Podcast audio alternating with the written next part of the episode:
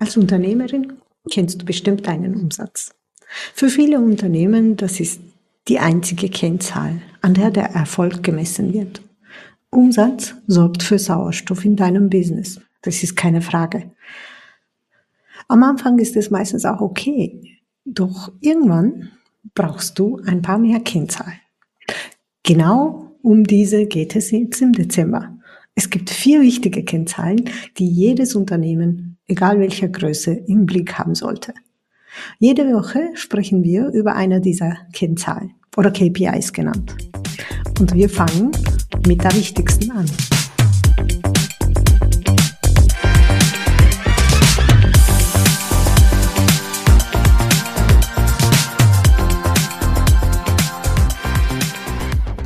No Sales, no Party. Genau.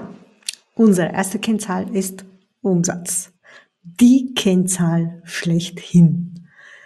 Wir sprechen und hören ständig irgendwelche Umsatzzahlen. Wir setzen uns Ziele, fünfstellig, sechsstellig, achtstellig. Wir planen unseren Umsatz. Daher habe ich mir gedacht, wir sollen damit anfangen, erstmal Umsatz zu definieren, damit wir über alle über dasselbe sprechen.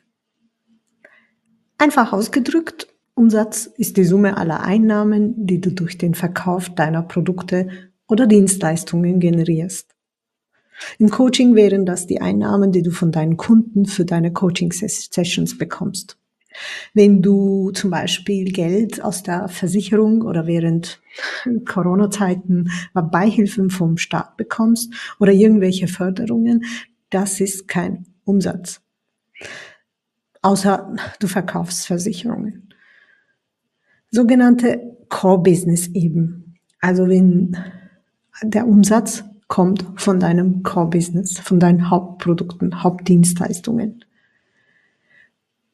Die, alles andere, was du an Einnahmen generierst, ob es jetzt Versicherungen sind, ob es Förderungen sind, das sind sogenannten sonstigen betrieblichen Erlöse.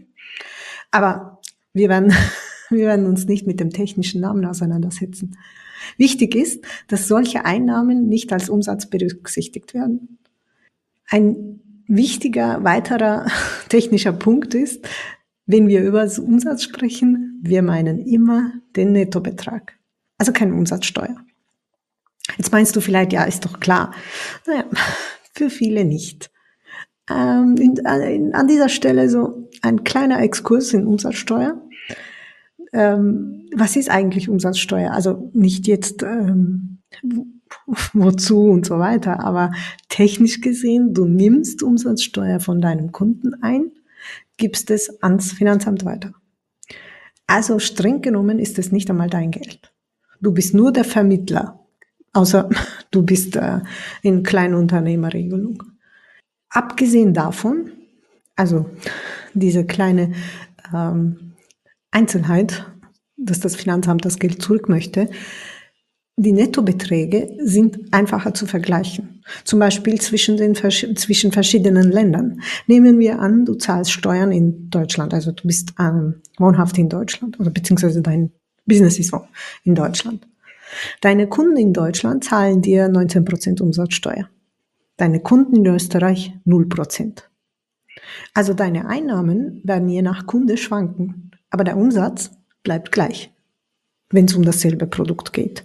Oder wir haben ja, gut, ich habe äh, die Corona-Zeit erwähnt, ähm, da war es auch noch, zumindest in Deutschland, die Umsatzsteuer oder Mehrwertsteuer wurde, wurde in einigen Bereichen reduziert und dann wieder auf die normale Höhe gebracht.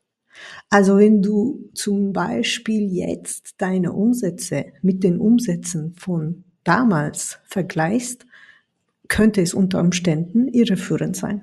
Also, du verstehst, Umsatzsteuer gehört nicht zu deinem Business oder Core Business. So viel zur Definition. Nun, warum ist Umsatz so wichtig? Warum spricht man so oft über den Umsatz und rennt irgendwelchen Umsatzzahlen nach? Im Endeffekt besteht Umsatz aus zwei wichtigen Aspekten. Der Preis und die Anzahl der verkauften Produkte. Wenn der Umsatz gering oder beziehungsweise geringer als geplant oder dein Zielumsatz ist, dann gibt es zwei Gründe, Du hast nicht so viel verkauft wie geplant.